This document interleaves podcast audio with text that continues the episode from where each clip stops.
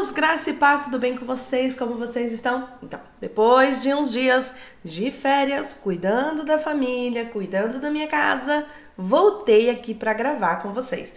E quero continuar para finalizar o livro de Esther. Então, nós vamos agora falar um pouquinho do capítulo 5 até o capítulo 10, como foi.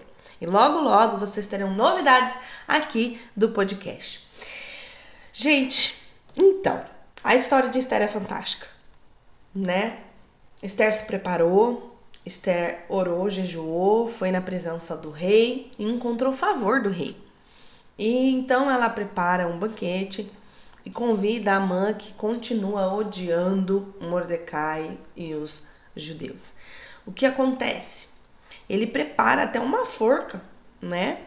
Porém, ele é convidado para um banquete, ele acha que vai ser é, é, homenageado e no final das contas, né, a Esther conta para o rei que existe uma trama, né, para matar o povo dela. Então, o que que acontece? É, Amã é morto na própria forca que ele fez para Mordecai, né? E o anel do rei, que era de Amã, passa para Mordecai que se tornou o superintendente da casa né, de Amã. É, Esther lançou-se aos pés do rei e foi revogado esse decreto que aniquilaria os judeus, né? Então se mandou cartas, selou com o selo do rei e foi enviada e foram enviadas essas cartas, né? Os filhos de Amã mataram os judeus, então o rei perguntou a Esther, né, o que deveria ser feito, e ela pediu as dez cabeças, né? E começaram os judeus a defender a sua vida. Aí começou-se a lançar sortes do Pur, que aí dá-se o nome de Purim, da comemoração, que foi feita de geração em geração essa comemoração, né? Mordecai ficou estimado por multidão de seus irmãos, pelo bem-estar do seu povo, pelo trabalho, pela prosperidade de toda a sua raça. Então nós vemos aqui uma mulher determinada que tinha sim amor no coração, porém assim que começaram a matar o seu povo, ela precisou se defender, ela precisou ir atrás, ela precisou lutar. Então muitas vezes nós vemos a injustiça e nos calamos.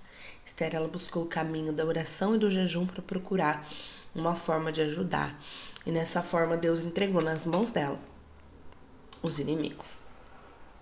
E claro, né, depois de uma preparação tão grande, depois de achar favor do rei, né, ela foi honrada e a família dela também.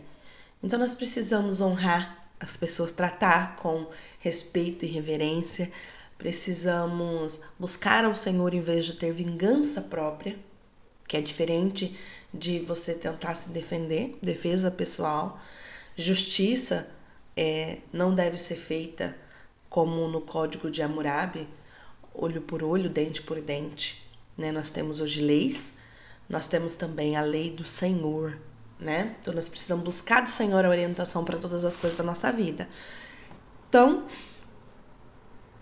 fica aqui essa aprendizagem para a gente sempre buscar no Senhor a resposta para os nossos problemas e não tentar vinganças, né?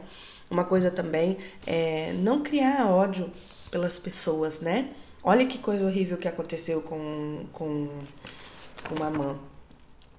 Ele criou um ódio, ele criou uma raiz de amargura no seu coração e isso só lhe trouxe morte, enquanto ele planejava a morte do outro. Ele nem viu que ele estava à beira do precipício. Isso lhe causou a sua morte, causou a morte dos seus filhos e então a gente precisa entender que ou a gente escolhe um bom caminho ou a gente vai escolher um mau caminho. Está proposto diante de nós todos os dias o dia e a morte, a bênção e a maldição. Cabe a nós decidir qual deles nós queremos viver. Graça e paz, até breve. Fiquem com Deus.